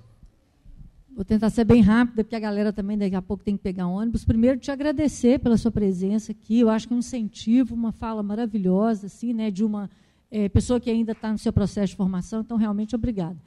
E aí, quero saber de um termo que você usou e que, claro, durante muito tempo a gente acostumou ouvir, que é a, a, a figura da Maria Chuteira, né? Então, como é que, se em algum momento você lidou, seja com uma reportagem, alguma coisa, em que essa figura da Maria Chuteira, que é tão. Né, essa ideia dessa mulher que está lá, doida para conseguir um homem, enfim, né, é, como é que é isso? Isso já apareceu é, na sua, nessa sua experiência? eu sempre lidei com muitas dentro da comunicação, né, e, e, no lidar com o torcedor, eu sempre lidei com muitas pessoas que realmente amam um clube, estão ali porque gostam, mas assim, gente, se tem uma mulher que está no estádio para pegar um homem, o problema é todo dela, entendeu? Assim, não tem que categorizar, entendeu? Se tem uma mulher trabalhando de verdade, se tem uma torcedora que vai ali porque ama o Atlético de paixão, não interessa quem passa, ok. Mas se tem uma torcedora ali que vai para ver jogador bonito, como um estereótipo que se tem, o direito é todo dela, entendeu? Homem também é muito escroto com mulher, muito, entendeu? É, agora, Copa Feminina, a quantidade de, de pôsteres que eu tenho visto de mulher, de, de perfis de futebol, que falam de futebol, colocando fotos, tipo, da, fotos das mulheres, sabe? Tipo assim, com perna aberta, sabe? Assim, gente que nunca falou de futebol feminino, mas está colocando ali não para apoiar a modalidade, mas para mostrar que são mulheres bonitas na Copa. Então, assim, claro que tem. Tem todos os perfis de mulheres, como tem todos os perfis de homens possíveis ligados ao futebol.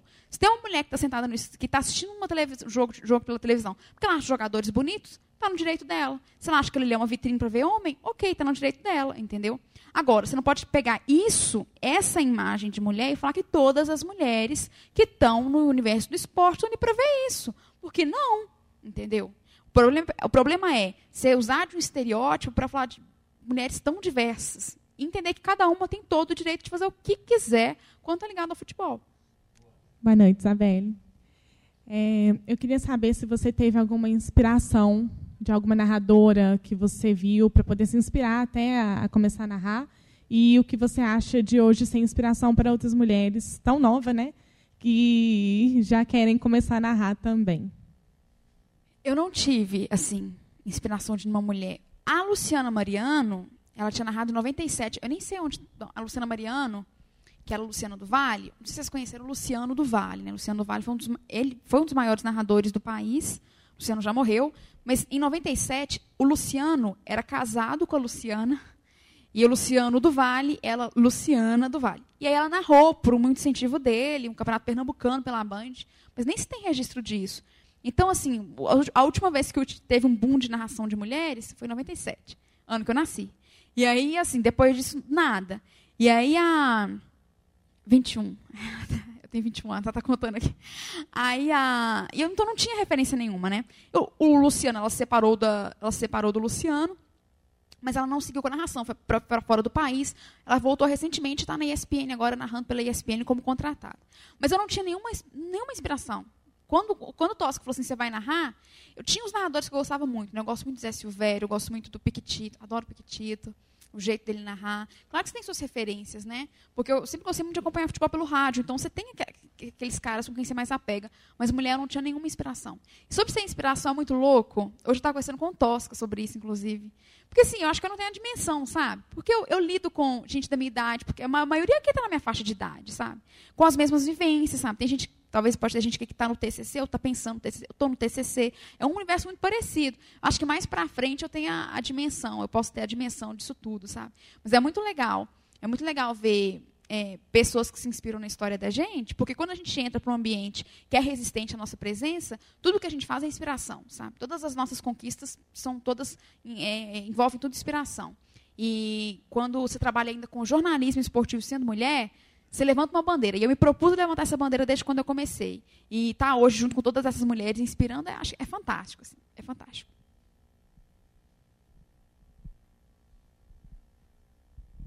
Boa noite. É, meu nome é Matheus, segundo período de jornalismo. É, queria saber mais é sobre o estágio, a forma que você conseguiu o estágio, que eu também tenho vontade de trabalhar no meio esportivo. Só que é, as vagas assim não são tão fáceis de conseguir. Eu só queria saber as formas que você tentou, se você procurou e tal. É, ah, é, assim, pela minha história com Tosca, né, foi muito louco, que eu consegui pelo Facebook. Mas assim, não foi só pelo Facebook, foi uma porta de entrada. Mas na época, a gente era assim, eu, eu, faz, eu participava de um projeto de extensão, eu, eu trabalhava numa assessoria de dentro da UFMG mesmo, que era um projeto de extensão, eu ganhava uma bolsa de extensão de 400 reais. Assim, gente, eu não consigo mais dizer 400 reais por mês, eu preciso de dinheiro, entendeu? Porque assim, eu me banco, eu, eu 100% me banco aqui em Belo Horizonte, não sei como eu me bancava com 400 reais. Porque eu morava na casa de uns familiares, então assim. É, mas aí chegou uma hora também que já não estava dando e assim, eu precisava de alguma coisa e tava, eu estava no quarto período, eu falei assim, não, eu preciso de alguma coisa. Eu também já estava procurando. Foi aí que eu dei uma louca, assim, eu, eu, eu, comecei a procurar as pessoas. Tinha dois lugares que eu queria muito trabalhar, um clube, que eu não vou falar, porque senão dá muito na cara. Mas eu era louco para trabalhar no clube e assim. Hã? Não, foi Edilson. Não, pô, mas a mesma coisa é o Patrick. É. Facilmente, entendeu? Poderia xingar que o Patrick facilmente também. Xingaria até mais do que o Edilson. Mas, enfim, o Edilson, Edilson não é jogador, né? Não vamos dar moral para o Edilson. Porque realmente eu acho que foi a última vez que ele cruzou para um gol, porque. Pereba. Mas, enfim. Eu queria muito trabalhar num clube. Apesar de que hoje, hoje, se eu conseguisse alguma coisa num clube, não me motivaria. Hum, não é que não seja jornalismo, mas assim, imagina você trabalhar num clube, gente. Deve ser uma experiência muito legal no, clube do seu coração. Mas imagina você, tudo que você fizer é em nome do clube e você está ali por trás de tudo que é publicado pelo clube. Mas na época eu era louca, né, para trabalhar no clube. Você imagina, tá ali tal, acompanhar o jogo pertinho tal. Viver o dia a dia do clube, eu era apaixonada, ainda sou, mas você esconde a paixão. Gosto, mas você passa a ver muita coisa também que você perde um pouco do encanto. Mas. E num outro lugar que era o Super Esporte. Eu era louca com o Super Esporte do Estado de Minas. Que eu achava assim, nossa, você publicou matéria de meia meia hora, deve ser louco demais digitar matéria o tempo todo. Eu achava louco. E aí eu foquei nesses dois lugares. E aí, gente, assim, sem mentira, no, no caso do clube, eu fui atrás de todas as pessoas da comunicação que eu. Que, assim, eu fui, eu mandei mensagem para todos eles, de todas as formas. E no caso dos Super Esportes também. Quem contrata lá é o Bruno Furtado, né? Eu lembro que eu mandei mensagem para todos os repórteres dos Super Esportes, todos os repórteres, e aí para pessoas ligadas ao Bruno. E quando eu cheguei até o Bruno, você tem que, você tem que, você tem que né, cultivar ali, né, até você, você dar o bote. Aí quando eu cheguei no Bruno, ele falou assim, não, eu já te conheço, assim, porque você procurou todo mundo antes de me procurar. Disse, não, mas então, então. E acabou que apareceu uma oportunidade para mim no Super Esportes, mas eu estava com a rádio na minha... Assim, eu já estava vivendo a rádio muito intensamente. Mas nessa época eu era louco com esportes. Então, assim, se você tem a meta de um lugar, gente, porque na minha, minha época também de, de desespero, foi tanto desespero, e aí, assim, que eu, que eu, eu era dia e noite, assim, atrás do super esporte, sabe? Assim, pelo amor de Deus, eu preciso de emprego, estágio e tal, eu faço tudo que você precisar e tal. E aí, é muito desesperador quando você precisa de um estágio, você não consegue. Mas eu também mandei e-mail para todo mundo. Gente, vocês têm que mandar e-mail para todo mundo. Manda, não é só mandar um e-mail com currículo, não. Manda e-mail com currículo, mas consegue o telefone e fala assim, oi, tudo bem, eu sou de tal, te mandei e-mail. E é persistir. No caso do Toscano, quando a coisa tem que acontecer, ela acontece. No caso do Toscano, eu já tinha mandado e-mail para o Tosca. O Toscano não tinha visto. A Inconfidência estava no processo de sair do, do da Raja Gabalha para ir para o Barro Preto. Ele não estava lendo muito e-mail, aparentemente não viu meu e-mail, nem me respondeu. Ficou. Quando eu mandei para todos os lugares possíveis. Aí, eu fui cobrir um evento pela assessoria de onde eu trabalhava, lá na UFMG, no Mineirão. E nesse evento estava o Elias Santos, que era, na época, diretor artístico da Rádio Inconfidência. E aí eu procurei o Elias, o Elias, tudo bem? Sou Isabela e tal, eu faço jornalismo na UFMG, eu estou precisando de um estágio, muito de um estágio, você conhece alguém? Ô, Isabela, você gosta de quê? De esporte? Procura o Toscano na Inconfidência? Eu, não, eu já mandei e-mail para o Toscano. Procura de novo. Aí, nesse evento, ele falou do desejo de olha o mundo né uma volta louca. Nesse evento o Elias falou sobre a vontade que a Confidência tinha de lançar uma narradora. Eu estava cobrindo o evento para uma porque o evento foi organizado por um grupo de estudos da unidade da UFMG onde eu trabalhava. Aí eu lembro que um colega meu falou assim Matheus Muratório que hoje está no Super Esportes. Matheus nasceu Bel vai lá Bel fala, fala com ele que você narra mas já pensou? Você fala rápido demais e tal? Meu Deus, que loucura, acho que não. E quando eu fui pedir estágio Elias, na cara dura, eu fui realmente pedir na confidência, eu nem, eu nem liguei com o negócio da narração. Aí o Elias mandou para o Toscano, procurei no Facebook, Toscano me chamou na rádio, a gente conversou, mostrei uns materiais para ele, ele me contratou e eu fui a narradora que eu, não, o Elias comentou lá no evento que eu fui cobrir. Então, assim, tem coisa que cai no colo da gente, mas para cair no nosso colo a gente tem que estar tá lá. Se não cai, a gente não está. Então, assim, você tem que correr muito, batalhar muito, sabe? Eu cheguei numa fase, gente, que eu estava assim desesperada. Eu entrava no UFMG chorando, saía chorando, porque eu precisava de um estágio, precisava viver o jornalismo esportivo, entendeu? Foi péssimo, foi, péssimo, assim. Mas aí você vai procurando, procurando, faz contato aqui, faz contato ali, todos os contatos possíveis. Todo. Gente, não desprezem contato. Não é porque ah, vou fazer contato com o cara da Globo, não.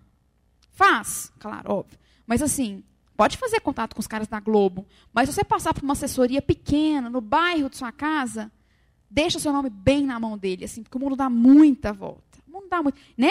Vou manter bons relacionamentos por oportunismo, não. Mas manter bons relacionamentos porque isso é bom pra gente, né? Primeiro de tudo. Mas assim, o mundo dá muita volta. Então, todos os contatos possíveis, a gente tem que valorizar tudo. A assessoria lá da educação física, onde eu trabalhei na UFMG, ela foi muito importante para a Isabela que narrou uma Copa do Mundo, entendeu? E é aproveitar tudo, deixar seu nome bem por onde você passar. E rezar, meu filho, porque às vezes, às vezes é a reza. Eu acho que foi minha reza. Assim. É, primeiramente, boa noite. É, sou Luiz Fernando, primeiro período de jornalismo. E queria saber assim, qual foi a emoção da Isabelle, torcedora né, que gosta de esporte, de narrar um gol na, na Copa do Mundo? Foi muito louco, porque assim, durante todo o processo da Copa, tinha o cara do, do ponto, né? Que era outra coisa louca, porque assim, eu não estava acostumado com isso na rádio, né? Mas imagina você tá lá narrando naturalmente, mas tem um cara no seu ponto. Isso, isso, isso, isso, fala isso, isso, isso, isso, isso, isso, isso. Você tem que continuar narrando como se nada estivesse acontecendo, mas tem uma pessoa no seu ouvido falando o tempo todo. E foi uma experiência muito legal. Eu lembro que o cara do ponto era o Zuka. O Zuka foi o cara do, do meu ponto, assim, durante todo, todo o processo de o processo seletivo da Fox. E ele foi o que estava na. Ele passou quase toda a Copa comigo. Acho que dois jogos só dos nove que eu narrei, que ele não estava. E Zuka falou assim comigo. É, eu lembro direitinho a voz dele no meu ouvido. É, dois minutos para a gente entrar no ar, né? No dia de Rússia Arábia Saudita, que começou antes, teve a abertura da Copa, a cerimônia e tal. Aí ele, dois minutos. Aparece que um segundo depois, ele, um minuto e meio. É, o tempo não é real. Mentiu. Assim, você que mentiu porque o tempo não era real. Aí ele falou assim, é, sei lá, 30 minutos. Aí ele falou, 3, 2, meu coração, ele acho que foi, sabe? Eu fui desfalecendo assim, perdendo a cor. Aí ele, 3, 2, 1, é seu. A voz dele está na minha cabeça, assim, é seu. Aí apareceu assim a foto na nossa frente, que tanto televisão é muito louco, assim, a experiência é, é linda. Aí assim na apareceu a, a imagem que estava no ar para quem estava acompanhando a Fox. Aí eu abri a transmissão, olá, muito bom dia, tal, tal, tal, tal. E aquilo ali me marcou muito. E do gol, parece que eu estava assim, engasgada, como seria meu gol, estava engasgada. Quando o gol saiu, a Rússia também fez cinco gols, né? Então, se eu tivesse que preparar a garganta, a Rússia forçou. Mas aí, assim, parece que eu estava engasgada, assim, eu já estava tranquila, mas assim, Aí quando eu gritei o gol, eu lembro que na, é, na hora a Vanessa Rich, se o Toscano foi meu pai da narração, a Vanessa Rich foi minha mãe. Ela foi a, quem coordenou Narra Quem Sabe. Eu lembro que na hora que, que, que eu gritei o gol, o primeiro gol assim, da Rússia, esse que eu mostrei para vocês, acabou assim na transmissão comigo que estava a Nadine Leal e o, e o a Nadine Bastos e o Eugênio Leal. Aí eu lembro que quando eu acabei de gritar o gol, que o Eugênio, que o Eugênio já entrou comentando o gol, eu olhei para a Vanessa assim, ela estava tipo encostada, assim, largada na cadeira, assim, emocionada, chorando, assim, porque assim, a gente viveu um processo muito intenso. O que seria? Nunca uma mulher tinha narrado uma Copa. E foi muito louco. Eu não sei descrever a sensação, gente. É muito bom. O grito de gol para o narrador ou para a narradora de futebol é o momento máximo, assim, sabe? É onde você tem que se jogar com o torcedor dentro do campo. É muito legal, gente. Narrem, é muito, é muito bom. É muito, muito bom. Bom, gente, por falar em oportunidades de estágio, monitoria voluntária, aqui a Rádio Online da PUC Minas São Gabriel, ela faz transmissões de jogos de futebol, inclusive fez o, a transmissão do jogo da abertura da Copa ano passado, Rússia e Arábia Saudita. A Marina. Foi Portugal e Espanha? Ah, tá. Nós começamos com Portugal e Espanha. Que a Marina Avelar é nossa repórter esportiva aqui da, da Rádio Online. É, é, é, mais uma né, que pretende seguir aí a carreira é, de jornalismo esportivo, né? Representante feminina na crônica esportiva mineira e brasileira. Gente, em nome da Isabelle Moraes, eu quero agradecer a todos os profissionais que estiveram aqui essa semana no JFest. Né? Quero agradecer a Maria Carolina Trevisan, que esteve aqui na quarta-feira na abertura. A ontem, o Vladimir Vilaça, né? a Natália Leal, Douglas Silveira, da agência Lupa, e hoje o Guilherme Belarmino, do Profissão Repórter, né? Isabelle Moraes, para fechar com chave de ouro o primeiro J Fest. Muito obrigado.